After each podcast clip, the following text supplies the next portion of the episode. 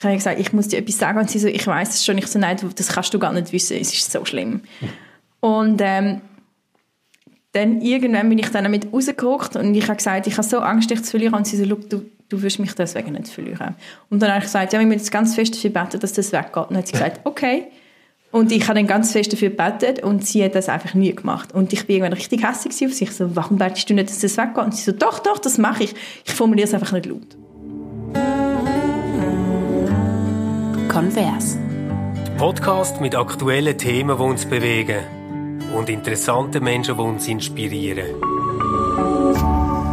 RefLab.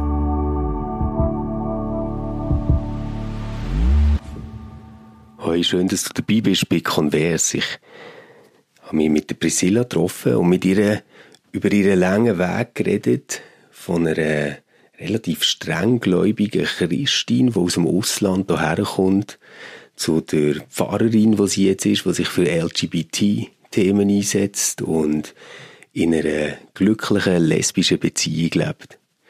Wenn deine Geschichte bewegt oder du jemanden kennst, wo das könnte helfen, dort einmal reinzuhören, dann äh, schick es doch weiter oder gib uns einen Kommentar. Ähm, du findest uns auf Facebook, auf Instagram oder auch auf Twitter, wenn du möchtest und kannst dort den Kontakt aufnehmen. Viel Spaß jetzt mit der Priscilla. So, hey Priscilla, wunderbar, dass du da bist bei uns im Podcast äh, Kabäuschen. Ähm, ich freue mich jetzt, dass wir endlich mal zusammen können reden nachdem wir uns vorher eher so auf Facebook und so haben gesehen, gell? Genau. ja. Ähm, ich weiß jetzt mittlerweile von dir, dass du eine Frau bist mit einer mega interessanten, spannenden Lebensgeschichte auf äh, verschiedenen Kontinenten und mit ganz verschiedenen Leuten. Können wir mal anfangen, so Priscilla als kleines Mädchen? Ja, es kommt darauf an, ähm, welches kleines Mädchen. Ich bin im deutschsprachigen Raum geboren, sprich in Deutschland, und bin dann als kleines Kind mit meiner ganzen Familie in den arabischen Raum ausgewandert. Dort habe ich 15 Jahre von meinem Leben verbracht und bin dann mit 18 zurück in die Schweiz gekommen. Also bis drei bist du in Deutschland gewesen? Ja, genau. Okay. Das heißt, du bist auch nachher dann im arabischen Raum, hast du noch Deutsch geschwätzt mit den Eltern? Genau, ich bin äh, drei, beziehungsweise ja, doch dreisprachig eigentlich aufgewachsen. Ja. Ähm, mit äh, Deutsch, Arabisch und Englisch, Schweizerdeutsch auch ein bisschen. Ich war auf einer deutschen Schule. Gewesen. Genau. Ah, du hast auch die Schule auf, auf Deutsch gemacht? Ich habe die Schule auf Deutsch gemacht, okay. das war der Vorteil. Gewesen. Und auch die Bedingung, dass ich dann später in die Schweiz kommen und dann da studieren ja. Und das war wie so schon immer klar, gewesen, dass wir Kinder dann später zurückkommen auf Europa, ähm, weil da eine bessere Ausbildung möglich ist, wie es leider okay, nicht möglich du, ist. Du hast eigentlich so als Teenagerin, hast du schon gewusst, so für Studium und so bin ich dann wieder in Europa. Genau. Jetzt hast ja du aber nicht irgendwie so ein Studium gewählt, wo man würde denken, ja logisch, das wünscht sich jedes Mami und jeder Papi für sein Kind. Sondern du hast Theologie gemacht, gell? Ja, genau. Ähm, ich habe mit eigentlich schon seit zwölf Jahren ich irgendwann so gewusst, doch, ähm, ich weiß gar nicht, was genau war, aber ich erinnere mich noch genau, ich bin in einer Jugendgruppe und dann habe ich plötzlich gewusst, ich wollte Missionarin werden. Und zwar genau in Südafrika. Okay, warte schnell, Moment.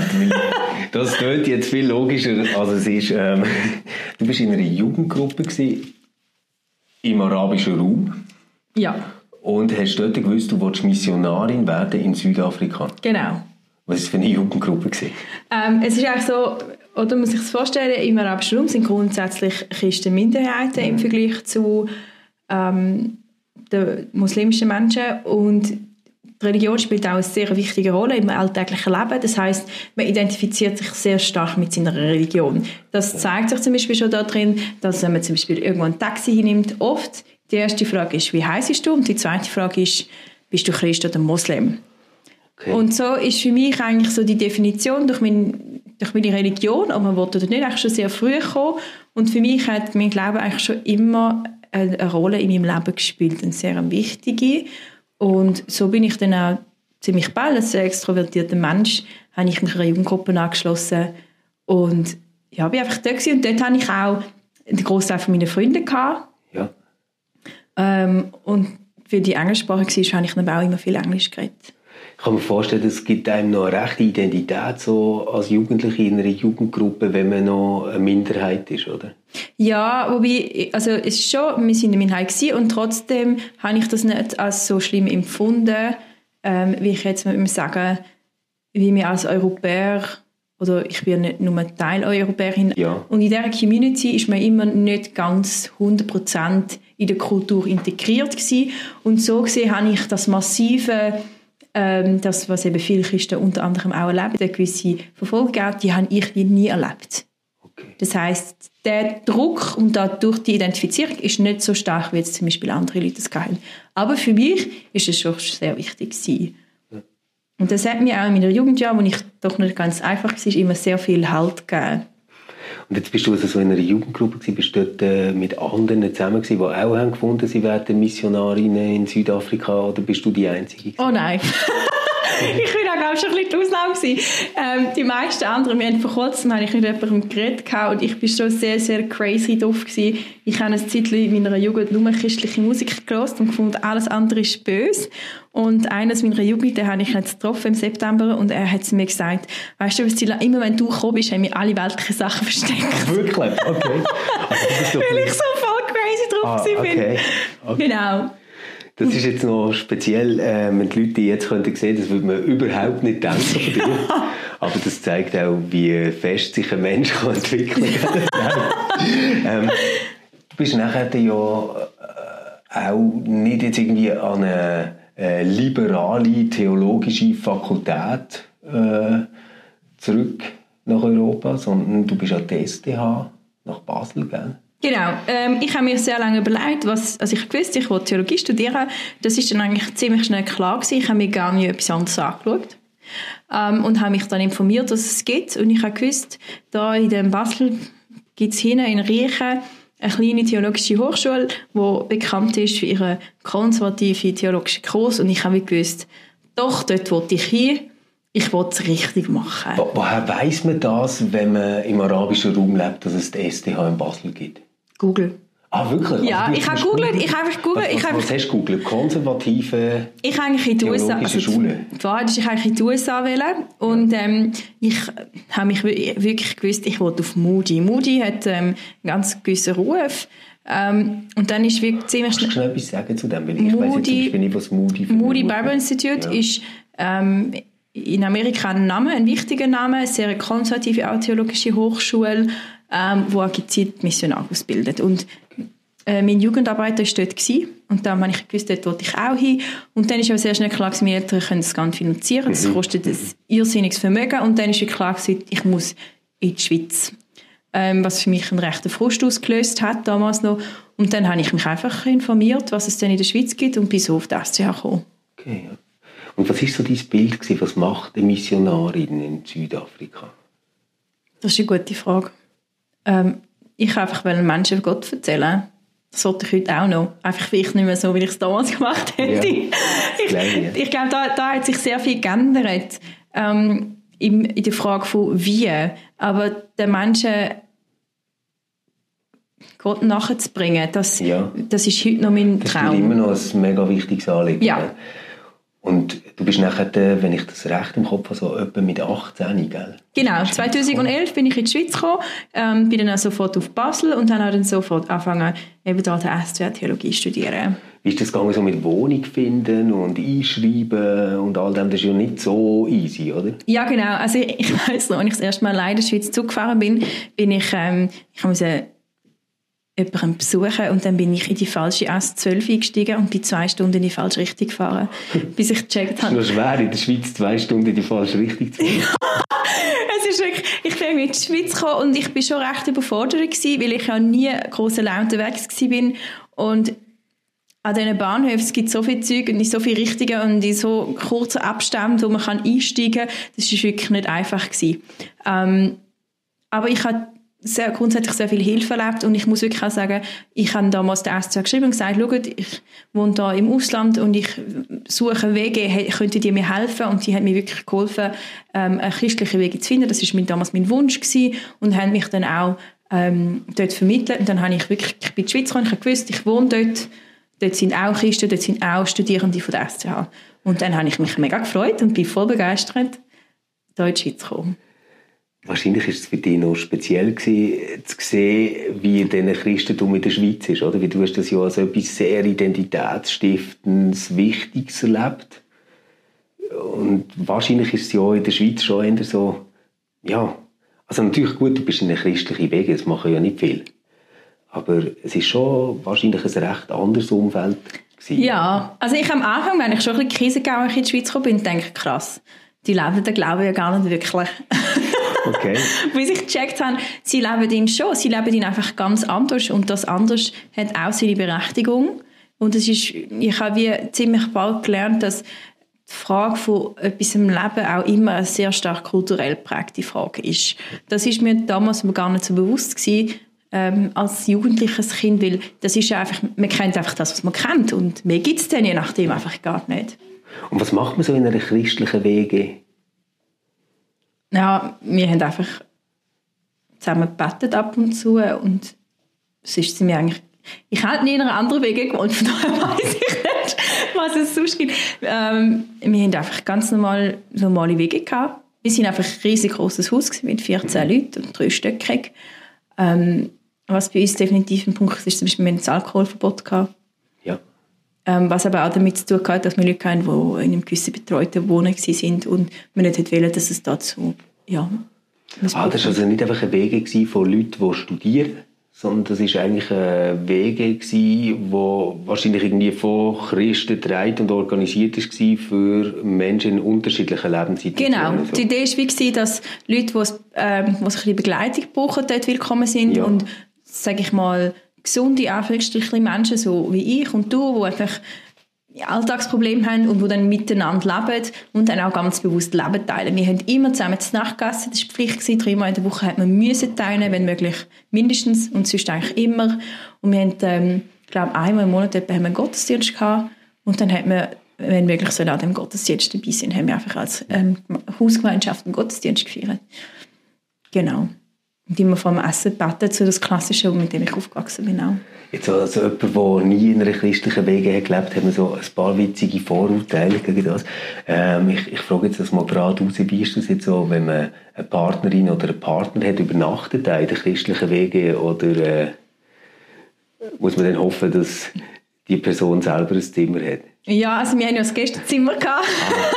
Dann hat die Person einfach im Gästezimmer übernachtet. Ähm, es war in der Hinsicht schon nicht unbedingt erwünscht gewesen. Ähm, von meiner Prägung ist es auch ganz klar gewesen, kein Sex vor der Ehe. Okay. Und das ist dort etwas was so relativ Common Sense war? Ja, genau. Also man hat, ich weiß gar nicht, wir haben die Regeln bekommen, die wir müssen, bevor wir eintreten, unterschreiben. Ich weiß gar nicht, ob das dort drin gestanden ist oder nicht, müsste ich nochmal nachschauen. Aber es ist wirklich klar gewesen, wenn du, also in meinem Fall jetzt, wenn ich männlichen Besuch gehabt hätte, dann hätte ich dann müssen dort übernachten. Was bei mir auch ganz möglich war, weil mein Zimmer kleiner war wie 9 Quadratmeter. Okay, krass. Ähm, du hast jetzt gerade gesagt, wenn ich männlichen Besuch hatte, ähm, ich weiss jetzt schon aus dem Vorgespräch, dass das bei dir gar nicht so ein grosses Thema war, dann, sondern bei dir ist es ja nachher wahrscheinlich auch für dich überraschend ähm, das Thema gewesen mit weiblichem Besuch, oder? Ja, also Besuch ist in der Hinsicht ja auch übertrieben. Ähm, ich ich weiss, worauf du anspielst. genau. Ich habe ja dann meine heutige Frau unter anderem auch in dieser Wege und im Studium dann auch kennengelernt. Ähm, und das ist natürlich einfach auch, wir haben sozusagen Zimmer fast nebeneinander gehabt. Ähm, das ist natürlich gar nicht groß aufgefallen. Ich weiß nicht, ich habe ein halbes Jahr lang jeden Abend meine Matratze zu ihrem Zimmer übertragen und dann am nächsten Mal wieder zurückgetragen. Und ich muss aber wirklich auch sagen, am Anfang habe ich wie gesagt, komm, wir machen einfach alle ähm, Frauen auf dem Stock, wir machen doch so ein bisschen Sommercamp und schlafen alle in einem Zimmer und haben es lustig und das ist ja auch ewig lange so gewesen. Ah, okay. ähm, wir haben es einfach lustig gehabt, das war überhaupt kein Thema gewesen, dass man in einem Zimmer pennt. Ähm, wer immer dort Unter Frauen, oder? unter Frauen, wir sind ja. Frauen gewesen, genau. Genau. Und ist das so etwas gewesen, weißt, wo du so wie hast gedacht, ah, so kann ich irgendwie zwar bei ihr sein, aber ich muss nicht gerade die grosse Diskussion losbrechen, wenn wir einfach irgendwie sagen, komm, pennen alle in einem Zimmer? Oder ist dir das noch gar nicht bewusst gewesen, warum du das machst? Nein, also gut, damals habe ich auch, also ich habe überhaupt gar keinen Hintergedanken gehabt. Ähm, es- ähm, meine, meine Frau bzw. dann auch damals meine spätere Freundin. Wir haben uns eben, wie gesagt, im Studium unter anderem kennengelernt und dann durch Zufall herausgefunden, dass wir zusammen wohnen. Und ähm, wir haben einfach eine ganz spezielle Freundschaft aufgebaut. Sie ist komplett anders wie ich. Und ich habe wirklich, ich muss schwer verliebt sein. Das ist heute nicht der Running Gag. Ähm, ich habe einen Liebesbrief geschrieben und ich habe überhaupt nicht gecheckt, dass ich einen Liebesbrief schreibe. Und es ist wirklich etwas halbes Jahr gegangen, bis ich überhaupt gecheckt habe, ich bin verliebt.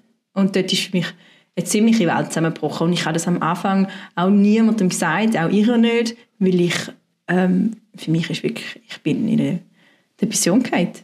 Also du würdest sagen, du bist ein halbes Jahr wirklich in die Frau verliebt gewesen, bis du überhaupt realisiert hast, ich bin verliebt in die Frau?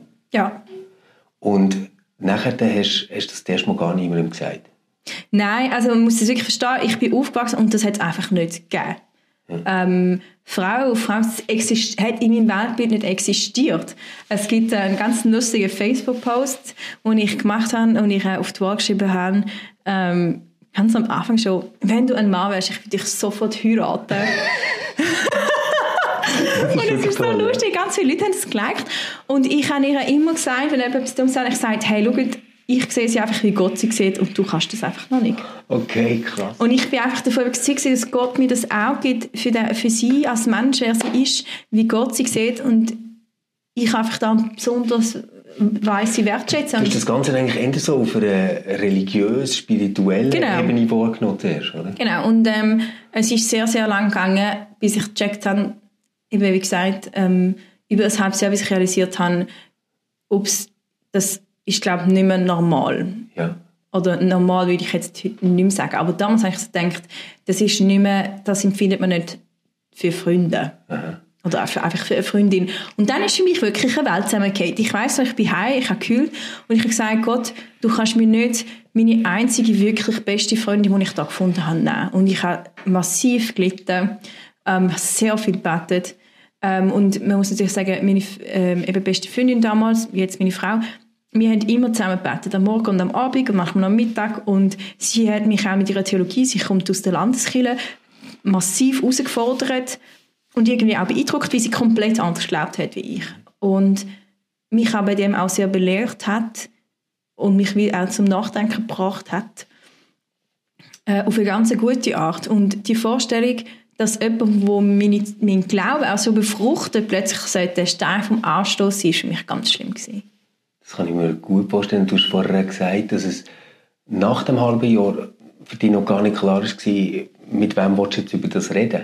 Genau, ich habe dann ähm, nochmal zwei Monate gebraucht, bis ich dann irgendwann ähm, meiner besten Freundin damals gestanden habe, dass ich in sie verliebt bin und das ist dann Also auch sie ist dann auch die erste Person, gewesen, die mit dir darüber geredet hat. Genau, ich habe ihr das dann, ähm, während, wie gesagt, mit ihm zusammen bettet, habe ich das in einer Gebetskunde ihr gestanden. Ähm, und ich habe ihr gesagt, ich muss dir etwas sagen. Und sie so, ich weiß es schon. Ich so, nein, das kannst du gar nicht wissen, es ist so schlimm. Und ähm, dann irgendwann bin ich dann damit rausgeguckt und ich habe gesagt, ich habe so Angst, dich zu verlieren. Und sie so, du, du wirst mich deswegen nicht verlieren. Und dann habe ich gesagt, ja, wir müssen jetzt ganz fest dafür beten, dass das weggeht. Und dann hat sie gesagt, okay. Und ich habe dann ganz fest dafür gebetet und sie hat das einfach nie gemacht. Und ich bin irgendwann richtig hässlich auf sich. So, warum betest du nicht, dass das weggeht? Und sie so, doch, doch, das mache ich. Ich formuliere es einfach nicht laut. Okay. Also, der Moment, wo du ihr erzählst, dass du in sie verliebt bist, ist nachher dann eigentlich der Anfang geworden von dem, dass dir zusammen gebetet haben? Also, Das haben wir vorher schon. Ja, ja, dass, dass die aber zusammen gebetet haben dafür, dass das aufhört. Ja, also ja, sie hat ja wie nie wirklich dafür gebetet. Aber sie hat mich einfach dafür beten lassen. Wir haben später mal darüber geredet und sie hat einfach mir später gesagt, sie hat wie gewusst, wenn, wenn sie jetzt irgendetwas auf das sagt, dann würde ich wegrennen. Und dass sie auch mich verliebt war, aber das nicht hätte können sagen, weil sie gewusst hat, wenn sie das jetzt auch sagt, dann, geht, dann drehe ich ganz durch. Hat sie einfach gar nicht gesagt. Also sie, hat- sie hat quasi das Gefühl gehabt, wenn das jetzt erwidert wird von ihr her, dann ist das für dich so mega bedrohlich, dass Genau. es gar nicht mehr geht. Ja. Also du hast dort wie ein Bild gebraucht von ihr als jemand, der das nicht so empfindet und nicht so sieht. Ja. Okay. Das sind zwei Monate nach dem, gewesen, dass du es gemerkt hast. Und Mhm. wie lange ist es nach dem gegangen, bis dir das auch anderen haben gesagt? Ähm, also Oder bis, bis das überhaupt mal zuerst gegenseitig... Ja, also nicht so lange. Wir sind dann ähm, zusammen in die Ferien und ich bin dann, wir haben dann zusammen das Bett geteilt, das weiss ich noch, und ich bin neben ihr gelegen und ich habe so, bist du wach? Und sie so, ja. Und dann ich so, ähm, darf ich dich küssen? Und sie so, nein, du zerstörst die Freundschaft. Und ich so, ganz ehrlich, es ist sowieso schon viel spät. Und ähm, ja, dann habe ich sie geküsst. Und äh, so sind wir dann auch zusammengekommen. Und dann ist es etwa einen Monat gegangen, bis ich das ähm, einer sehr nahestehenden Person erzählt habe.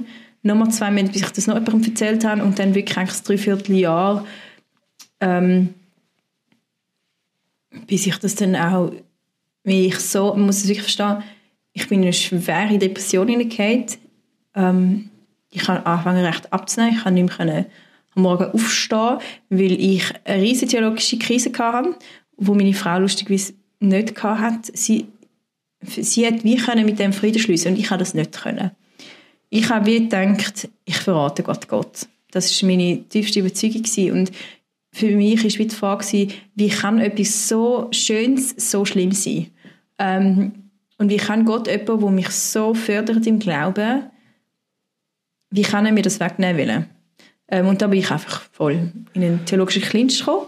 Und dann ist es wirklich ähm, über noch ein Dreivierteljahr gegangen, bis ich mich dann anfangen zu outen. Nicht komplett, das ist dann nochmal jahrelang später gegangen, aber dann, sage ich mal, in meinem näheren Umfeld und nicht nur diesen zwei Personen, wo ich ziemlich kurz darauf habe. WG, wo du gelebt hast, oder? Genau, ich habe dann nach einem Dreivierteljahr habe ich mich ähm, unter anderem mit der Wege geoutet, habe mein Studium abgebrochen und ähm, habe angefangen im Altersheim zu arbeiten und es ist eigentlich recht, wir haben eine sehr heftige Reaktion bekommen.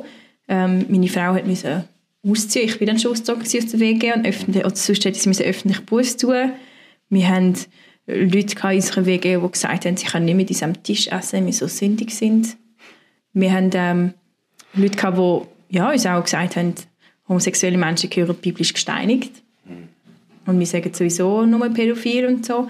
Da haben wir sehr heftige Gegenwind in, äh, bekommen, was für mich dann auch dazu geführt hat, ähm, dass ich mich auch mal von meiner Freundin getrennt habe, weil ich wie nicht mehr weiter gewusst habe. Ja, ja. Und dort bin ich auch dann sehr suizidgefährdet gewesen, weil ich wie überhaupt nicht mehr gewusst habe, wo oben und unten ist. Ich, ich merke so, wenn ich dir zulasse, dass, dass ich einerseits wahnsinnig hässlich werde, wenn ich mir vorstelle, dass so Leute sagen, ich kann nicht mehr mit euch am Tisch essen, weißt du, und so. Aber noch viel stärker, finde ich, ist irgendwie so, so wie ein, ähm, ich hoffe, du verstehst das jetzt recht, so ein Bedauern mit einer Situation, wo ich mir vorstelle, du kommst in ein anderes Land, also bist aus einem Kontext rausgerissen, wo du bist stabil gewesen, wo du bist daheim gewesen, erfahrst etwas, wo dich völlig durchschüttelt. Und jetzt ist das ja einerseits schon mal total heftig für dich theologisch, oder? Weil das hat dir ja, glaub, wenn ich das recht verstanden habe, sehr viel Orientierung und Richtlinien auch gegeben, oder? Was, was gut ist und was nicht. Und auf der anderen Seite bricht aber gerade der neue soziale Kontext, den du dir dort aufgebaut hast, wo du reingekommen bist, ja auch gerade wieder zusammen. Komplett. Und Also, gleichzeitig merkst du noch, shit, ich mag nicht mehr essen, ich bekomme nichts mehr auf die Reihe, ich kann das Studium nicht weitermachen. ja, es ist, für mich, es ist wirklich ähm, eine Art Zusammenbruch gewesen, auf ganz vielen verschiedenen Ebenen. Ähm, und es ist sehr, sehr heftig gewesen. Und es ist für mich ein Geschenk, dass, äh, auch eine Gnade von Gott, dass wir das überstanden haben, dass ich das überstanden habe. Ähm, und das ist mir auch sehr wichtig zu sagen. Ich glaube, die Überforderung ist eben auf allen Ebenen gewesen. und zwar nicht nur bei mir, sondern ganz grundsätzlich auch bei den Menschen um mich herum, die wie gewusst haben, shit, wir wissen, die Frau glaubt an Gott und sie ist mega leidenschaftlich für Gott und sie steht auf eine Frau und wir haben jetzt auch eine Krise. Und ich glaube, die Krise hat sich auch Ausdruck in diesen massiven Sachen, die die Leute in den Kopf geschossen haben. Und ich glaube nicht, dass sie das nur böse gemeint haben. Also ich glaube, es bringt für nicht nur Wut in sich, sondern es ist auch ihre absolute Hilflosigkeit und Überforderung. Wie gehen wir mit jemandem um, wo uns ja auch so lieb ist, und das bin ich ihnen ja auch gewesen, ähm, wo sich in eine Frau verliebt und glaubt und nicht, nicht weiß, wie damit umgehen. Ähm, und das ist mir immer wichtig zu sagen, dass ich auch da es hat einzelne Leute gegeben, die sich in dieser Hinsicht auch zu uns dann, ähm, bekannt haben und gesagt haben, wir, wir wissen auch nicht weiter, aber wir wollen, dass du weißt, dass wir die Freundschaft nicht auflösen. Obwohl eben die Realität ist, über 90 Prozent der geschlossenen Freundschaften ähm, sind der Bach ab und sind nicht möglich gewesen, ähm, wie sie mehr ein Druckmacher sind, als es einfach da sein, was mir oder was ich in dem Moment massiv gebraucht hätte. Ich mache gerade so ein Mindgame. Ich versuche mir so vorzustellen, dass alles, was jetzt nicht mit dir passiert, du hättest dich nicht in eine Frau verliebt, sondern du wärst äh, dort einfach anderthalb Jahre älter gewesen, also so kurz vor 20 und das wäre an einer anderen Mitstudentin und Mitbewohnerin passiert. Hättest du auch können auf der Seite sein von denen, die hätten gesagt, hey, nein, das geht gar nicht? Absolut. Ich ganz oft. Ich denke, oh je, Gott, du hast so Humor. ich weiß noch, ein paar Monate bevor ich ähm, bevor ich realisiert dass ich bin, hat mir jemand erzählt, auch an der SDA, dass sie jemanden kennt, der ähm, ich weiß gar nicht, schwul oder lesbisch empfindet und ich weiß noch, ich bitte sich an und ich so, du weißt aber schon, was die Bibel zu dem sagt. Ah, wirklich? Und es ist wirklich so, für mich ist das einfach, Gott hat so Humor, weil er wie gewusst ja. hat, oder sie, ähm, dass die einzige Möglichkeit, wie Gott mich kann davon überzeugen kann, dass das Bullshit ist, ist, indem, er, indem es mir selber passiert. Und das ist wirklich etwas, wo ich heute oft denke, mein Gott, du hast so Humor. Und es lässt mich irgendwie auch schmunzeln zurück. Ähm, es, es tut mir manchmal auch weh zu merken, wie gefangen ich war in gewissen Glaubenskonstrukten, die ich heute hochproblematisch finde, ähm, dass ich nicht mehr können wirklich sehen, wie es ist. Und das, was mich heute sehr prägt, ist die Realität, dass ich wie irgendwann gecheckt habe, wo ich nicht gewusst habe, dass ich in Eva verliebt bin, habe ich das Gefühl, das ich dort hatte, so genossen und ich bin davon überzeugt ich bin 100% davon überzeugt das ist von Gott. Und in dem Moment, wo ich realisiert habe, dass ich verliebt bin, bin ich davon überzeugt dass ich verführt bin, dass es böse ist. Ja. Und erst viel später ist mir bewusst worden, das ist ein rein Mensch gemacht. Also wie kann ich etwas, was ich vorher so toll empfunden habe, so davon überzeugt bin, dass es für Gott ist, plötzlich meint, dass es nicht für Gott ist. Hast du das in dem Moment nicht so als Anfechtung interpretiert? Absolut. Als, du wirst jetzt getestet? Ja, also Anfechtung ist vielleicht der falsche Begriff, aber ich habe das Gefühl gehabt, ähm, ich, ich renne auf den Abgrund zu und ich habe nicht weiter gewusst. Ich habe wirklich nicht mehr weiter gewusst. Man muss, nicht, man muss auch ernsthaft bedenken, ich war sehr in die Wurzel.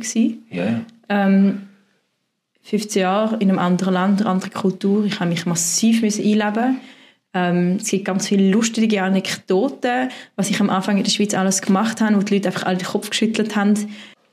Ähm, das heißt, es hat wie auch dort, oder, hat mir meine beste Freundin damals massiv Halt gegeben und mich wie in die Kultur hineingebracht und dann hätte ich wie, ich hätte auch meine beste Freundin verloren.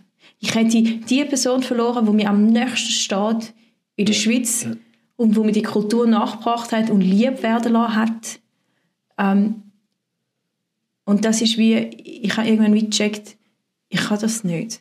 Also ich, ich kann mich wirklich kaum versetzen, wie einem das muss durcheinander schütteln. Aber ich erinnere mich noch daran, dass du gesagt hast, für dich war es schon noch krass gewesen, nachher zu merken, wie das Christentum in der Schweiz gelebt wird. Ich sage es jetzt mal so ein mhm. bisschen offen. Ähm, dass das vielleicht nicht die gleiche Ernsthaftigkeit mhm. oder Tiefgründigkeit hat, wie du es kennt hast aus deiner Jugendzeit ist dann manchmal auch so der Gedanke gekommen, ich bin jetzt hier einfach an einem ganz, ganz creepy Ort und noch die, die mir jetzt würde helfen hier zu sein, erweist sich als etwas, was ein Fallstrick ist. Also hast, hast du das irgendwann auch von externalisieren und denkt, ähm, man, sie dürfte gar nicht so sein, wie sie ist und die ganzen Umstände sind einfach furchtbar und ich gehe jetzt zurück und brich alles ab. Ähm, ich habe mir ich habe das eben, ich habe es vorher schon angetönt, ich habe mich äh, Willi von meiner ähm, Freundin damals getrennt und habe gefunden, tschüss, ich dampfe ab, ich kann das nicht. Ich, das ist einfach, das ist ganz schlimm da. Und ähm, dann ist es zu einem Todesfall gekommen, im erweiterten Familienkreis. Und wo ich das erfahren habe, habe ich plötzlich gecheckt, wenn ich sie jetzt aufgebe, dann gebe ich vielleicht Leben von meinem Leben auf. Und zwar nur aufgrund von, ähm, von etwas, wo ich glaube, dass es falsch ist. Und ich habe dann so eine Konversionstherapie angefangen in der Schweiz. Und nach der ersten Sitzung habe ich gecheckt, das kann es nicht sein. Das Ah, kann okay. es einfach Also- nicht sein. Ja. Und ähm, ich habe plötzlich realisiert, ich werde mich nicht ändern. Ich, die Frau hat mir dann erzählt von jemandem, der seit 20 Jahren damit kämpft, dass er ähm, homosexuelle Gefühle hat. Und ich habe plötzlich gecheckt, hey, ich will nicht mein Leben lang müssen kämpfen. Es muss einen anderen Weg geben. Das kann es einfach nicht sein. Und dann eben mit dem Todesfall zusammen habe ich gecheckt, mein Leben ist zu kurz. Wenn du jetzt so zurückschaust, so Mhm. mega lang ist es ja noch gar nicht her. Gell? Wir reden jetzt über etwas, wo, was ist das her? So, Sieben Jahre. ja, sieben Nicht. Jahre. etwa. Ja, genau, weniger als sieben Jahre. Wenn du jetzt auf das zurückschaust, interpretierst du das als etwas, wo du sagst, well, Priscilla, irgendetwas in dir innen ist einfach krass stark und hat dort äh, können irgendwie äh, das Richtige machen oder schaust du das Ganze irgendwo so an, als eine Art, ich sage jetzt mal so, gell, ein bisschen augenzwinkend auch, aber so eine Art Offenbarung oder ein Weg, den Gott mit dir gemacht hat. Oh, ich glaube, es ist beides. ich glaube, ähm, dass Gott mich äh, perfekt so gemacht hat, wie ich bin. Das heißt nicht, dass das, was ich mache, perfekt ist, aber dass er mich mit meinen Stärken und Schwächen so gemacht hat oder sie. Ähm, und ich, ich habe, als Kind habe ich viel angeguckt, weil ich sehr extrovertiert und sehr ein lautes Kind bin mit einer sehr starken Meinung. Und ich glaube, dass mir das in dieser, in dieser Hinsicht so sehr ich den Boden unter den Füßen massiv verloren habe. Ähm, aber auch lassen hat merken, es muss einen anderen Weg geben. Ich habe lange nicht gewusst, welchen, aber ich habe gewusst, es muss einen geben. Ähm, und dass ich das Kämpferische in mir habe, das, das habe ich immer noch. Also das, das mit dem Extrovertieren kann ich mir super vorstellen, wenn du jetzt so da hockst oder wenn du lachst oder so, oder? Aber das ist ja schon so eine Art Nullpunkt gewesen. Du am Boden, weißt nie wie weiter und jetzt machst du noch eine Konversionstherapie. Also da würde ich eigentlich so sagen, shit, das wird so schief gehen. Ähm, also die Therapie habe ich ja von mir aus gemacht. Und darum Ja. sage ich auch immer, wenn die Leute sagen, die Leute werden da gezwungen. Nein, es wird eigentlich nie jemand gezwungen zu einer Konversionstherapie. Im Gegenteil. Ähm, das Problem ist ja gerade oft, weil man so sozialisiert ist, will man ja sozusagen auch ja, fürstlich gesund werden. Ähm, das ist ja damals auch mein Das Wunsch. ist quasi so wie die Anpassung, die du selber hast wollen, oder? Genau. Und ich habe dann einfach nach der ersten Sitzung gecheckt, die Anpassung wird es nie geben. Also muss ich einen anderen Weg finden. Und da bin ich einfach zu pragmatisch veranlagt. Ich habe wie gecheckt, entweder es wird einen Weg geben oder ich muss mir das Leben nehmen. Aber es ist wirklich klar gewesen, Es hat ja noch eine dritte Möglichkeit gegeben. Also, für mich würde jetzt auf der Hand liegen, okay, ich kann die wunderbare Frau nicht loslassen. Leben finde ich irgendwie auch etwas Tolles. ja gut, das ist ja damals nicht zu 100% Aber so ich könnte ja das mit dem Gott sein. Ich habe einfach das Gefühl gehabt, ich verstehe nicht, was passiert und ich komme nicht raus und ich bin auf dem falschen Pfad. Aber Gott hat meine Gebet, dass ich mich verändere, nie erhört. Das ist für mich etwas, wo, wo ich denken kann, ich habe nicht das Gottesbild von einem Gott, der will, dass ich leide. Und darum war für mich wirklich klar gewesen, und, und trotzdem, ich bin so angestanden, aber ich habe gewusst, wenn ich Gott nicht hätte, dann hätte ich mich sowieso können verabschieden Und ich habe gewusst, ab dem mu muss ich feststellen, ich kann nicht anders. Ich kann einfach nicht anders, weil ich muss an dem Gott festhalten. Also das ist eigentlich, wenn man jetzt alle die Beine nimmt, wo du drauf gestanden bist, wo alle wackelig geworden sind, ist das trotzdem, dass dein Gottesbild, das du hast gehabt, dann, dir auch Mühe bereitet hat, gerade mit der Beziehung, auch ja, zum, zum Teil auch dazu geführt hat, in welche Gruppe du bist reingekommen, wo du daher bist. Das ist nicht äh, das gewesen, was du problematisiert hast, sondern das war eigentlich deine Kraft gewesen, nebst dem, was du selber mitgebracht hast. Also das ist jetzt vielleicht ein bisschen vereinfacht gesagt, es hat mir massiv Probleme bereitet. Aber ich habe wie gewusst, ohne Gott kann ich nicht leben. Und ich habe nie von Gott das Gefühl gehabt, ich kriege die Aussage, du bist falsch oder du bist nicht richtig. Ich habe ähm, in der Schweiz ein ganz krasses Erlebnis, gehabt, ich fast gestorben bin. Ähm, dass ich bin über die Straße gerannt und ich habe nicht geschaut und ich sehe und ich stehe auf der, ich renne über die Straße und dann sehe ich ein Auto und es ist, es hat mich müssen treffen und ich weiß nicht, was passiert ist. Ich stehe in der nächsten Sekunde auf der anderen Seite vom Straße, das Auto hält 10 Meter weiter vorne, kommt es zum, zum Notbremse, zum Stehen. Und ich stehe auf der Straße und mein Kollege, der hinter mir war, sagt, wie bist du jetzt auf die andere Straße gekommen? Ich so, ich weiß es nicht. Und ich weiß nicht, dass ich ich bin heim und ich habe gekühlt, ich habe so gekühlt. Ich so, Gott, was ist das jetzt gewesen? Ich weiß nicht, was passiert ist. Und irgendwann ist die Antwort gekommen, ich bin einfach noch nicht fertig mit dir. Okay. Und ich bin so überfordert gewesen, weil ich wie gesagt habe, ich hätte müssen sterben. Ich habe, es ist weder für mich noch für meinen Kollegen, der dort, der dort ist, ist es erklärbar gewesen, wie ich über die Straße gekommen bin. Und das ist für mich wie so, dass ich bin noch nicht fertig mit dir.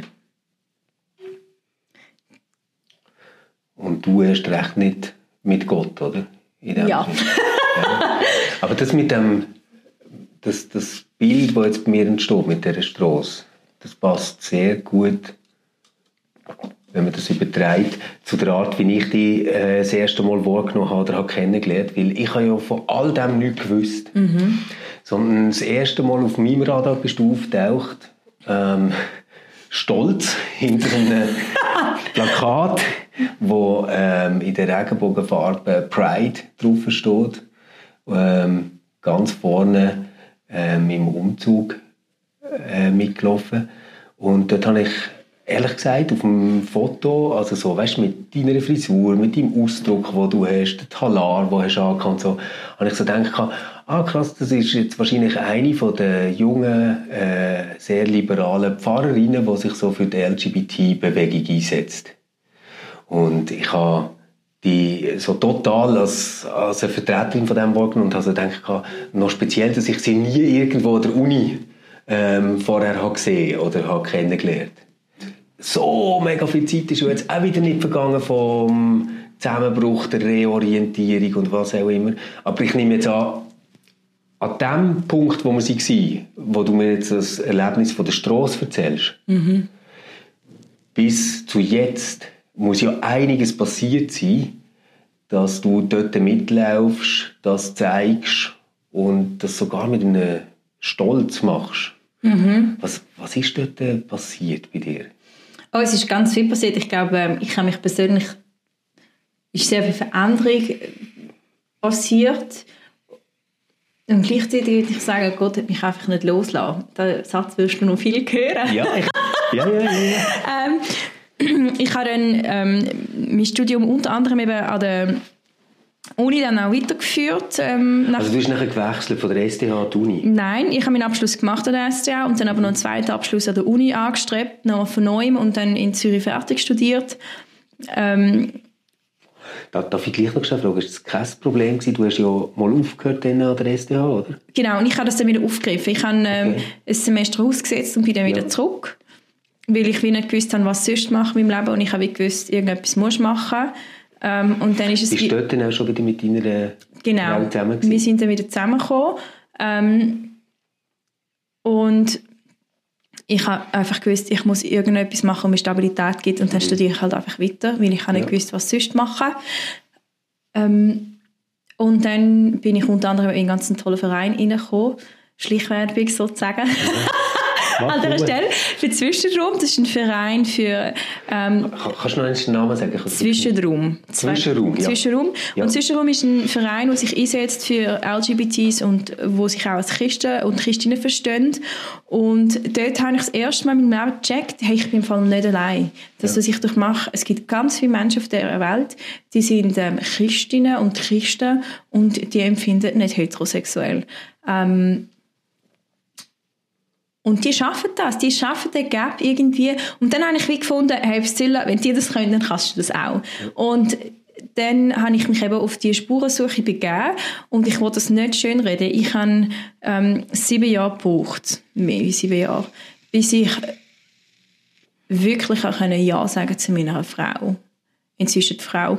Ähm, aber bis ich wirklich... Heiraten, Genau, ja also geheiratet, das können wir ja nicht, wir müssen es ja. eintragen lassen. Okay. Ähm, aber das ist wirklich so lange bis ich wirklich auch tief in meinem Herz sagen mal, ich glaube, das ist richtig. Ich glaube, dass das kein Problem ist. Ich glaube, dass ähm, Gott ein Ja zu uns hat. So lange ist das wirklich gegangen und ich glaube, es ist einfach ein massiver Prozess, der viel Zeit gebraucht hat. Ähm, es ist für mich schon viel Bilder klar gewesen, mit den Menschen, die ich kennengelernt habe im Zwischenraum und die Geschichten, die ich gehört habe, habe ich bald gewusst, dass Gott an dem zerbricht und vor allem auch zerbricht an diesen ganz, ganz schlimmen Sachen, die die Menschen erlebt haben. Und ich habe gefunden, das darf einfach nicht sein. Und, ähm, Was heißt das, Gott zerbricht? Gott leidet an diesen Geschichten von Menschen, die aus Kindern rausgeschossen werden, die verstoßen werden, weil sie jetzt homosexuell empfinden. Ähm, ich kann mir einfach nicht vorstellen, warum auf dieser Welt wird Gott jemanden, der ihm oder ihr will dienen ähm, so machen, dass die Person sich am Ende muss leben muss, wie sie nicht mit sich selber leben kann. Und das ist eine Realität.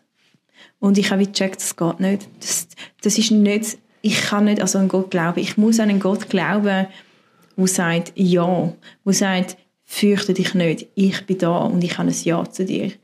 Nicht zu all deinen Taten, überhaupt nicht, aber zu dir als Mensch. Und so ist für mich sehr bald klar gewesen, ähm, hat sich meine Meinung dann, ja, mit der Zeit geändert und habe viel länger gebraucht, bis ich das auch zu mir selber sagen konnte. Das ist sehr viel länger gegangen. Ich möchte gerne noch schnell einen Moment dort bleiben, weil das ist jetzt gar nicht meine Meinung, aber etwas, was ich viel höre von konservativen Christinnen und Christen, ist, dass sie würden sagen, nein, nein, Gott hat ganz sicher ähm, homosexuelle Menschen gleich gern wie heterosexuelle. Das ist gar nicht die Frage. Ähm, er ist einfach sehr traurig über das, dass sie das leben. Ähm, und weißt du, so von dem ganzen Weg, den du hast gemacht mhm. wäre jetzt für mich nicht völlig abwägig, dass du irgendwann auch auf dem Ding bist dass du so hättest gesagt, okay, Gott ist zwar eine Stütze für mich, sie trägt mich, sie tut mir gut und sie liebt mich, mhm. Aber sie könnte ja auch Kraft sein, um das jetzt, also gell, nicht wie ich es ja, denke, ja, aber wie du es vielleicht gemeint hast, richtig machen. Ähm, also es gibt ähm, weniger jetzt sage ich im deutschsprachigen Raum, aber vor allem auch im englischsprachigen Raum gibt es die Unterscheidung zwischen A-Side und B-Side, sagt man dem. Und das sind die homosexuell empfindenden Menschen oder bisexuell oder was auch immer, einfach nicht heterosexuell empfindende Menschen, die sagen, ja, ich empfinde nicht heterosexuell, ähm, aber ich darf das nicht ausleben. Es gibt die Menschen, für mich ist sehr bald klar ich liebe die Frau, wie dumm wäre ich, wenn, ich, wenn mir Gott, der Mensch, der so gut zu mir passt, vor meine Nase setzt, ich Nein sagen. Ähm, das ist für mich wie immer klar dass wenn etwas, dann beides. Und jetzt bist du ja dort nicht nur von Gott nicht weg, sage ich mal so. Ist natürlich eine schwierige Frage, ob das überhaupt geht. Aber, ähm, also nicht nur an Gott hast du festgehalten, sondern du hast nachher noch Theologie gemacht. Du bist auch immer noch der Chile sehr verbunden und engagiert. Wie hast du das erlebt? Also was ist Chile jetzt eher ein Ort gewesen, wo du würdest sagen, ja, so grossmehrheitlich wie Zwischenraum, ich fühle mich wohl? Oder ist das etwas gewesen, wo eine Herausforderung war, wie der alte Weg ist? Ähm, ich glaube, ich bin für viele Leute Verwirrung, mhm. ähm, weil ich wirklich an Gott glaube und mir eine personale Beziehung zu Gott massiv wichtig ist. Ähm, mein Gebet ist mir sehr wichtig, eben die persönliche Beziehung. Mhm. Ähm, und gleichzeitig eben lebe ich mit einer Frau zusammen, mit der ich jetzt eingetragen bin. Und ich habe grundsätzlich sehr positive Erfahrungen gemacht. Ähm, an der Uni unter anderem auch, auch in der Kirche. Natürlich habe ich, als ich meine erste Pfarrstelle angenommen habe, diesen Sommer auch sehr negative Reaktionen bekommen. Aber ich kann mir dann sagen, auf ähm, dass die Vorstellung die ist auch 6000 Leute gegangen und ich habe vier negative Rückmeldungen bekommen. Das äh, muss man immer auch im Kontext sehen und dann sagen, okay, auch die Leute gibt es und auch die Leute dürfen es geben und ähm, die müssen nicht zu meinem Gottesdienst kommen, wenn sie finden, ich bin so böse. Ähm, aber grundsätzlich ist es mir massiv wichtig, ähm, im Gespräch zu bleiben. Das ist auch ein, etwas, was wir uns als Zwischengruppe groß auf die Fahne geschrieben haben. Wir wollen Gespräche führen, wir wollen vermitteln ähm, und wir wollen einfach Aufklärung leisten oder mit den Leuten im Gespräch bleiben. Ich muss nicht jemanden davon überzeugen, aber ich wollte wie sagen, komm, lerne mich kennen, lerne meine Frau kennen und merke, ich bin ein Mensch wie du und wie du. Ich habe Fehler, ähm, ich habe schöne Seiten und ich, wir können am Ende zusammen die Hände falten und beten und Gott bitten, uns gemeinsam zu segnen. Und ich glaube, das ist mein größter Wunsch, ist das Brückenbauen. Ähm, und gleichzeitig setze ich mich natürlich, das, was du vorher gesagt hast, Ja. auch sehr aktiv ähm, auf einer politischen Ebene ein, auch auf einer kirchenpolitischen Ebene, ähm, gerade für LGBTs, weil ich finde, es ist so wichtig, ähm, dass wir uns Menschen zuwenden, und da zähle ich mich auch dazu, aber in dem Fall geht es jetzt nicht um mich, ähm, wo eben ganz viel Ablehnung erlebt haben und wo ich auch ganz aktiv würde sagen, sich Christinnen und Christen und auch die Kirche gerade an ihnen versündigt hat. Und zwar wirklich versündigt. Kannst du ein bisschen erklären, wie du das meinst? Im Sinne von eben die Ablehnung, die Menschen erlebt haben, die Denunzierung, die Verachtung, Ja. ähm, dass du bist so nicht gewollt, Ja. dass Menschen bis in, in Selbstmord tritt, ähm, wo komplett aus Familie ausgeschlossen werden, weil sie ähm, schwul sind oder lesbisch, ähm, wo ich wirklich denke, da müssen wir wirklich Buß tun. Ähm, und da, ich glaube, da ist, sind wir auf einem, auf einem guten Weg. Und ähm, wo ich dann eben in meinem Vikariat war, letztes Jahr und äh, vorletztes Jahr vor allem, habe ich wie gecheckt, wir müssen etwas machen als Kirche. Wir müssen, ich gehe jetzt in eine reformierte Kirche und jetzt muss da etwas gemacht werden. Und habe dann beschlossen, wir laufen als reformierte Kirche an der Pride mit. Und dort ist dann ziemlich schnell herausgekommen, dass ich da ähm, nicht ganz die Unterstützung erhalte, die ich bekomme. Also, was du dir gewünscht hättest. Ja, genau. Ähm, Was, was war das Problem? Gewesen? Ja, einmal ich bin viel Sport gewesen, was typisch Ah, für mich okay. ist. Und dann das andere sicher auch, ähm, weil es keine reformierte Kirche in der Schweiz gegeben hat. Ja. Und ähm, mir haben meine Basler gesagt, sie laufen nicht unter einer Flagge von der reformierten Kirche Zürich. Und dann habe ich spontan ein Logo erfunden und habe ähm, das kreiert und bin dann als reformierte Kirche Schweiz an der Pride Genau, stimmt. mitgelaufen. Das was ist nämlich dann- auf dem Plakat drauf. Genau, Stimmt, ja. was eine rechte Reaktion herausgerufen hat, im Positiven wie auch im Negativen. Aber ich wirklich gemerkt habe, und das ist mein Wunsch gewesen, viele Leute gesagt haben, hey, ihr seid Christen und ihr jagt uns nicht zum Teufel. Wow. Also, das Ganze ist, äh, deine Erfahrung jetzt mit Kirche dort war gewesen, dass das Bürokratische das Genau. Problem war, aber nicht, dass man gesagt hat, sicher nicht äh, gehen wir am Pride. Ja, es hat schon auch Leute gegeben, die ein bisschen Schiss gehabt haben. Aber ich glaube, ähm, die Stimmung ist jetzt seit dem Jahr von der ähm, SEK ähm, eigentlich. Weißt speziell, wenn ich dir so zulasse, dann gibt es so den einen Teil, den kann ich mir sofort vorstellen, so dass du bist offen, kommunikativ, ähm, hast so eine einladende Art und sagst, hey, frag doch einfach, wie das bei uns ist, lerne uns kennen und du merkst, alles ist im Fall sehr normal.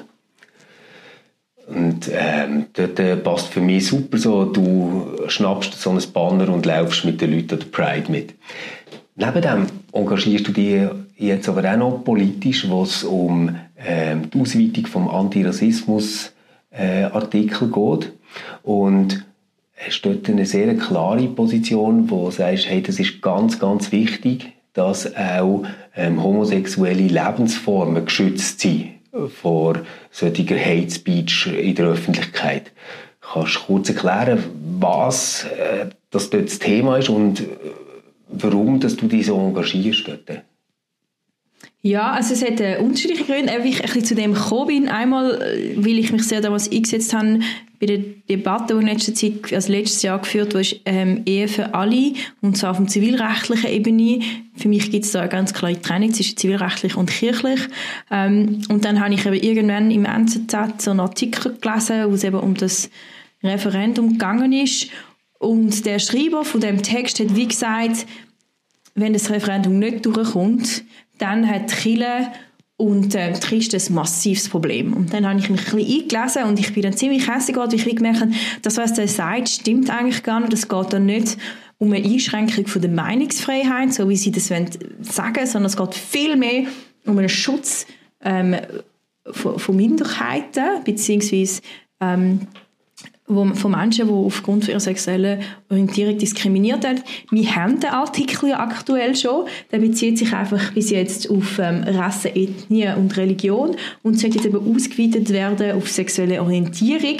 Dabei geht es darum, dass aktuell, wenn mich jemand diskriminiert aufgrund meiner sexuellen Orientierung als Einzelperson, dann kann ich jetzt rechtlich schon gegen die Person vorgehen, weil das geht und das ist eher Verletzungsdelikt, oder? Genau, das wäre eine Beleidigung, Genau. oder quasi, ja. Aber wenn jetzt jemand kommt und sagt, alle Schwulen oder alle Lesben oder was auch immer ähm, sind scheiße und sie gehören auf den Scheiterhaufen, dann gibt es aktuell keine Handhabung, weil Wohlbemerkt, ich muss noch anfügen, im öffentlichen Raum. Wenn das jemand am Stammtisch sagt, dann ist das zwar dumm, aber dann kann ich, ist das nicht der öffentliche Raum.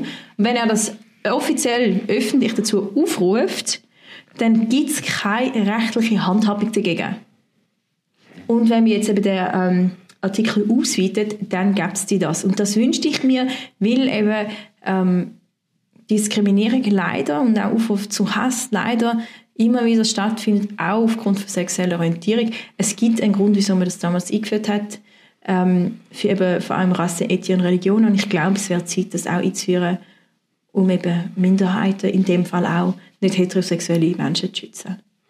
Es wäre wahrscheinlich auch symbolisch ein wichtiges Zeichen, oder, wo eine Gesellschaft würde senden, wenn sie das macht. Massiv. Also es gibt ähm, ganz viele Untersuchungen dazu, wie sagen, wenn ähm, gewisse Gesellschaftsgruppen geschützt werden, die schwach sind, und das sind wir in der Hinsicht, wir sind eine Minderheit, ähm, dann fördert das grundsätzliche Wohlempfinden von der ganzen Gemeinschaft ja. und in dem von der ganzen Gesellschaft. Und ich glaube, das ist definitiv so. Und ich denke auch immer, Leute sagen immer wieder, ja, es schränkt unsere Meinungsfreiheit. Und ich sage, nein, es schränkt deine Meinungsfreiheit nicht ein. Außer du findest Aufruf zum Hass Meinungsfreiheit. Aber das ist es eben nicht. Ich selber lebe wahrscheinlich in einer Bubble, was das betrifft. Also ich habe jetzt äh, keine Bekannten und auch keine Freunde von Bekannten, die irgendwie würden zum Hass gegen Homosexuelle, aber ehrlich gesagt auch nicht gegenüber anderen Ethnien oder Religionen oder so aufrufen. Ist das etwas, wo du würdest sagen, das passiert aber heute noch in der Schweiz? Ja, also es gibt es immer mal wieder, dass Menschen ähm, zu Hass aufrufen. Ähm, ich, ich muss jetzt sagen, ich persönlich, das geht jetzt natürlich nicht unter das neue Gesetz, aber ich kann eine Geschichte erzählen. Meine Frau und ich haben gerade im Zuge von der ähm, Kampagne eben ja, zum Schutz vor Hass haben wir unsere Regenbogenflagge verstellt. Wir haben 20'000 Regenbogenflaggen in der Schweiz verschickt worden. Und wir haben die, ich habe die rausgehängt. Meine Frau sagt nur so, ja, ja, komm Schatz, mach das nicht, es gibt noch Ärger. Und ich so, hey, hallo, spinnst, komm, wir machen das vorher und nachher Fotos, ja. um zu zeigen, wenn etwas passiert. Und ich habe mega gelacht. Und ähm, wir sind dann am Abend ins Bett und am nächsten Morgen sind wir aufgestanden und irgendwann schreibt mir meine Frau so, hey, hast du unsere Wand gesehen? Und ich so, was? Also die Hauswand? Die Hauswand, ja. genau. Und ich bin dann am Abend heimgekommen und habe wirklich etwa unsere komplette Hauswand verschmiert und geschrieben, oh wow, da wohnen Schwule. Ähm, okay. Und natürlich, Homosexuelle sind immer noch schwul. Side Note, genau. Lesben existiert halt nicht. Gedacht, ja, das ja. ist ganz oft so, aber das ist das Thema. Und ähm, dort habe ich wirklich gedacht, shit, eine Regenbogenflagge hängt keine 24 Stunden und Leute müssen auf das mit einer Straftat reagieren. Ich meine, das muss man sich mal geben. Es hat mich wirklich schockiert. Mhm. Ähm, ich weiß von jemandem, dem seine Flagge ist abgenommen worden und ver verbrannt worden. Ähm, ich weiß von vielen Kollegen, die immer wieder dumm angemacht werden, weil sie eben schwul und lesbisch sind. Ähm, und das passiert heute noch. Es gibt leider Hate Crime, ist nicht auf dem absteigenden Ast, sondern auf dem zunehmenden Ast. Ähm, und ich glaube, man kann da rechtlich und gesetzlich ein wichtiges Zeichen setzen, ähm, zu sagen, nein, wir sind eine Gemeinschaft, die es findet es gibt auch nicht heterosexuelle Menschen und die sind ein Teil unserer Bevölkerung und die gehören nicht diskriminiert. Das heißt, wir dürfen nicht sagen, die Menschen sind krank und bitte sie ähm, die Heimstecken und therapieren, bis sie gesund sind. Mhm. Ähm, und das ist ganz wichtig, dass da entsteht, dass da eine rechtliche Vorkehrung getroffen wird, um Minderheiten zu schützen. So wie wir auch in der Schweiz ähm, Juden schützen. Das ist ganz wichtig, oder? Weil die auch immer wieder Antisemitismus ausgesetzt sind. Es ist eigentlich nichts anderes wie das. Ja. Jetzt, das Referendum ist ja ergriffen worden, auch wieder mit starker Beihilfe aus gewissen christlichen Kreisen. Also EDU ähm, ist ja dort äh, äh federführend. Jetzt weiß ich von dir, dass du äh, dort selber einen langen, auch schmerzhaften Weg zurückgelegt hast. Gibt es für dich irgendetwas, wo du sagst, ja, ich kann mir irgendwie vorstellen, warum sie das machen? Gibt es weißt, so etwas, wo du sagst, ich teile das zwar nicht, ja, aber natürlich. machen sie es wegen dem? Ich glaube, ähm, es geht um Angst. Und ähm, das ist, dass wir uns immer wieder bewusst sein. Aber von was hat jetzt so jemand Angst? Ähm, Angst seine oder ihre Meinung nicht dürfen äußern, wo eigentlich kein, also ich meine, das ist mir ganz wichtig. Jemand kann auch weiterhin sagen, ich finde dich als Lesbe dumm. das finde ich zwar nicht sonderlich gescheit, aber das darf die Person weiterhin sagen. Und sie darf auch weiterhin sagen, ähm, ich habe Mühe damit, ähm, dass du lesbisch bist. Das wird nichts ändern. Aber wenn die Person dann sagt, und zwar eben das, was ich ähm, auch erlebt habe, dass Leute sagen, in der Bibel steht, Homosexuelle gehören steinig, dann passiert noch nichts. Aber wenn die Person sagt, und ich finde, das muss heute nicht passieren, und das sollte passieren, dann passiert jetzt etwas. Dann kann jetzt etwas passieren. Und das ist, dann findet sie, ja, das ist eben meine Meinungs Meinungsfreiheit. Dann finde ich, nein, das schuf oft zum Hass. Und da finde ich es ganz wichtig, dass eben der Staat interveniert. Also voll, ich meine, das, mir leuchtet das ja mega Aber ein. ich glaube, eben die Leute sind sehr angstgetrieben. Ähm, ich habe, die, das ist mir ganz massiv aufgefallen bei meinem letzten Gespräch zum Thema Ehe für alle. Die Menschen haben Angst, sie haben Angst, überrollt zu werden. Ähm, sie haben Angst, dass ihre Werte nicht mehr universal gelten. Und ich glaube, das hat mit dem massiven Besitzanspruch ihrerseits zu tun. Sie wollen das so, wie sie denken, müssen die anderen auch denken, was meines Erachtens sehr übergriffig ist. Ähm, und gleichzeitig finde ich, muss man ihre Angst aber auch wahrnehmen und ihnen Raum geben, Ausdruck zu geben. Das ist ja mein Wunsch, dass ich wie sage, okay, dann sag mir, von was, was ist denn genau deine Angst? Und dann reden wir darüber. Und ich glaube, es ist nicht, das Ziel ist nicht aufeinander einzuschlagen, sondern das Ziel ist, das Gespräch zu suchen und zu sagen, wo kann man Brücken bauen. Aber wo muss man auch ganz klar sagen, da hört es auf. Ich habe eben das Gefühl, es gibt noch äh, so eine dritte Gruppe vielleicht, die sehr skeptisch ist, was die Ausweitung vom Artikel angeht. Und zwar vielleicht die Leute, die würden sagen, ich selber habe wirklich gar nichts gegen Homosexuelle, ich habe auch gar nichts gegen Juden und gar nichts gegen irgendwelche Ethnien. Ähm, ich bin aber wie dagegen, dass der Staat so etwas wie Political Correctness Regeln im Strafrecht verankert. Also so eine ganz liberale Haltung, so quasi, hey, wenn jemand jetzt sagt, alle Homosexuellen sind krank, dann schießt er sich ja selber ab mit dieser Aussage. Und das regelt ja unsere Gesellschaft von allein. Man muss ja nachher nicht noch von Staatswegen so jemanden verfolgen. Genau, und das darf man danach übrigens immer noch sagen. Alle Homosexuelle sind krank, weil das, je nachdem, ist ja kein Aufruf zum Hass, sondern es ist einfach, was die Person empfindet. Wenn er aber sagt, ich finde, die gehören jetzt alle, oder gehen an und erschießt sie, dann hat das Problem. Und ich glaube, das Problem ist wirklich, dass die Leute, ich, ich will das einfach mal festheben, wir haben das Gesetz, haben wir jetzt seit ein paar Jahren, und zwar genau genommen ähm, besteht das Gesetz, das Antirassismusgesetz, ich glaube, seit dem 95. Und seit der, dem Einführung sind 910 Fälle sind ähm, gemeldet worden und davon, das heißt durchschnittlich 38 pro Jahr. Und äh, nur 62 Prozent von diesen ähm, 910 Fällen sind wirklich überhaupt zur Verhandlung gekommen und davon sind auch nur 38 Fälle ähm, ist etwas passiert. Das heißt, die restlichen Fälle sind alle gehalten. Das heißt, man muss sich wirklich bewusst sein, bei der Strafbestimmung von dem Artikel wird massiv immer das Augenmaß in Betracht gezogen. Was ist der Kontext und und und. Das heißt, wir müssen nicht davon ausgehen, dass jetzt tausend Sachen passieren. Ich wollte einfach mal einen Vergleich geben. Häusliche Gewalt wird allein äh, im 2018 sind über 18.000 Ver äh, Verfahren gelaufen mit für, für ähm, mit Verurteilungen. Also einfach mal, um, um das Verhältnis zu bringen, oder? Ja. Ähm, es ist nicht so, dass jetzt da tausend Verurteilungen werden stattfinden. Ganz sicher nicht. Es geht vielmehr darum, um überhaupt eine Handhabung danach zu haben. Ja. Und, eben wie gesagt, es geht nur um Aussagen, die das öffentliche Raum betreffen und wo es kollektiv betrifft. Alles andere ist bis jetzt schon strafrechtlich verfolgbar gewesen. Genau. Ähm, von daher sage ich, die Angst ist meines Erachtens nicht begründet. Und wenn jetzt jemand, eben, wie gesagt, immer noch findet, er will am Stammtisch sagen, ähm, Schule sind blöd, dann darf er das machen. Es wird nichts passieren.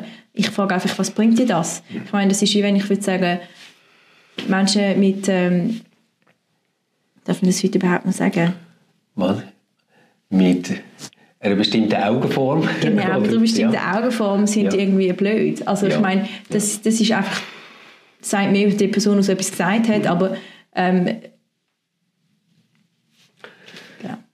Ja, ich, ich kann das ähm, gut nachvollziehen. Ich mache jetzt gleich nochmal ein anderes kleines Fenster auf und muss ein bisschen überlegen, wie ich das jetzt äh, formuliert, damit es wirklich das trifft, was ich sagen will. Ähm, wenn man schaut, wer bei dieser Diskriminierungsstrafnorm bis jetzt betroffen ist, dann sind das Minderheiten, die klar erkennbar sind durch das, dass sie zu dieser Minderheit gehören. Ja. Jetzt könnte man ja auch der andere Kurs sagen und quasi sagen, ja, ich bin Priscilla und ich lasse mich gar nicht über das definieren, mhm. dass ich homosexuell bin. Ich nehme jetzt an, du wirst mir gleich erklären, warum das ein Standpunkt ist, den ich einfach als heterosexueller weißer Mann wahnsinnig logisch finde und das für dich nicht ist. Aber, aber verstehst du ein bisschen, was ich, was ich meine mit man bringt ja damit auch etwas, was für ganz viele Menschen schon völlig normal ist und wo gar nicht auffällt und wo überhaupt keine Abweichung ist von einer Norm. So muss ich es vielleicht sagen. Ähm, eigentlich äh, Machen ja. wir Differenzierung. Ja, genau. Ja, also ich glaube, man muss sich wieder bewusst sein, dass der Punkt ist, auch wenn ich das nicht mache und du das nicht machst, gibt es einfach Menschen, die das machen. Und bis jetzt kann man diesen Menschen nichts entgegenheben. Das heißt, wir sind wie die Hände gebunden. Und das ist der Punkt. Und das ist was ich vorher gemeint habe.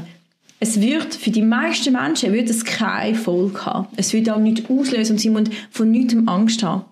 Aber Menschen, die bis jetzt einfach in der Weltgeschichte rumgelaufen sind und ähm, eben aufgerufen haben zu gewissen Daten, die müssen sich danach warm anlegen. Und das Problem ist, wie, die machen das schon den Unterschied. Und es ist eben leider wirklich so, ähm, ich habe es auch schon erlebt, dass ich mit meiner Frau unterwegs war und die Leute gefunden ah, schau mal, zwei Lesben und dann sind dumme Sprüche gekommen. Ja, ja. Und ich glaube wirklich, auch wenn ich das und der Großteil der Bevölkerung nicht mache, gibt es leider einfach nur einen Teil. Und dann ja. ist es wichtig, dem Teil zu sagen, stopp, ja. du überschreitest eine Grenze, die ist nicht mehr in Ordnung, die ist, ähm, die, das geht nicht. Ich habe mir das eben gerade vorher überlegt, weißt, du, wo du gesagt hast, wie wenig Fälle das sind und wie wenig davon zu einer Verurteilung führen, dass jetzt die einen ja einfach kommen und sagen, ähm, ja, aber das zeigt jetzt nur, dass wir das Gesetz nicht brauchen. Man könnte aber auch sagen, ja, aber die Typen, die das haben gemacht und verurteilt sind, die haben quasi den Rahmen von dem, was man darf sagen, wie ganz krass nach rechts verschoben. Ja. Oder also ähm, jetzt irgendwie zu sagen, äh, ja, ich finde Priscilla ist eher ein kleiner Zicken, aber ich kenne ganz viele Lesben, die so sind, ist natürlich viel salonfähiger, wenn du irgendwelche äh, ganz krassen Vollpfosten hast, die irgendwie sagen, alle Homosexuellen sind krank und sollten nicht mehr in Berufen mit Kindern arbeiten können. Oder irgendwie so ja. Zeug. Weil, äh, weil, weil ich denen quasi etwas sage, wo eigentlich ja für sich genommen ultra krass ist, aber schon nicht so krass wie das, wo verurteilt worden ist, oder? Ja, ich, ich sage immer, man kann es wirklich das Vergleich ziehen zu den Sachen, die jetzt schon im Gesetz stehen, oder? Ja. Heute will niemand mehr sagen, oh, du bist dunkelhäutig, mhm. ähm, darum bist du so und so. Ich meine, da würde mir der Kopf, da würde mir sagen, hey, bist du ein Doppel? Genau. Was sagst du da? Genau. Oder? Und ich glaube, das ist ja auch, mit dem Gesetz kann man auch etwas prägen. Mhm. Und ich glaube, das ist ja. ganz wichtig, dass wir unsere Gesellschaft prägen und sagen, da ist eine Grenze und die sollte nicht überschritten werden. Übrigens, also ich finde das zu Recht, ähm, ist das verboten. Also äh, zuerst mal einfach merci vielmals, dass du mir das erklärt hast, weil das ist wirklich so etwas, ich kann mich noch gar nicht damit äh, beschäftigen das kommt ja jetzt aber sehr gleich. Und äh, du hast mir jetzt da einiges gegeben, um daran weiterdenken und umstudieren. Merci mal für das. Ich möchte gerne mit dir zum Abschluss ein Mindgame machen. Ich habe, eigentlich kann ich dich zuerst fragen, was du an einer Pfarrerin oder an einem Pfarrer würdest sagen, wo jetzt wahnsinnig Mühe hat, äh, wenn Ehe für alle kommt. Aber ich habe gefunden, das ist, das ist eigentlich zu unpersönlich. Ich würde dich mega gerne fragen, nach allem, was du jetzt gelernt hast in den letzten acht Jahren, sagen wir mal so, was würdest du gerne der Priscilla sagen, die in die Schweiz einreist? Oh, gute Frage. Was würde ich ihr sagen? Hm, hab Mut. Hab Mut und lass. Hab Mut es kommt gut, Gott ist da und lass dich nicht von der Angst leiten. Es ist wirklich krass, ähm, es gibt keine Aufforderung in der Bibel öfters als fürchte dich nicht. Und ich glaube, das ist ganz wichtig. Fürchte dich nicht, ich bin da. Und wirklich an dem festzuheben, egal was für Stürme kommen.